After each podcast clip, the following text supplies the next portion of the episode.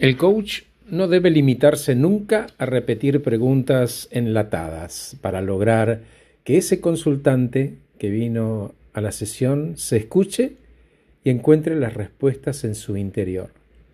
El coach o el mentor debe literalmente romper los muros de la emoción y exponer al otro a animarse a despojarse de todo miedo, porque al final la única manera de cambiar una mente es a través de las emociones. Gracias por escucharme, soy Horacio Velotti. Acabo de regalarte este podcast titulado Rompiendo los muros de la emoción.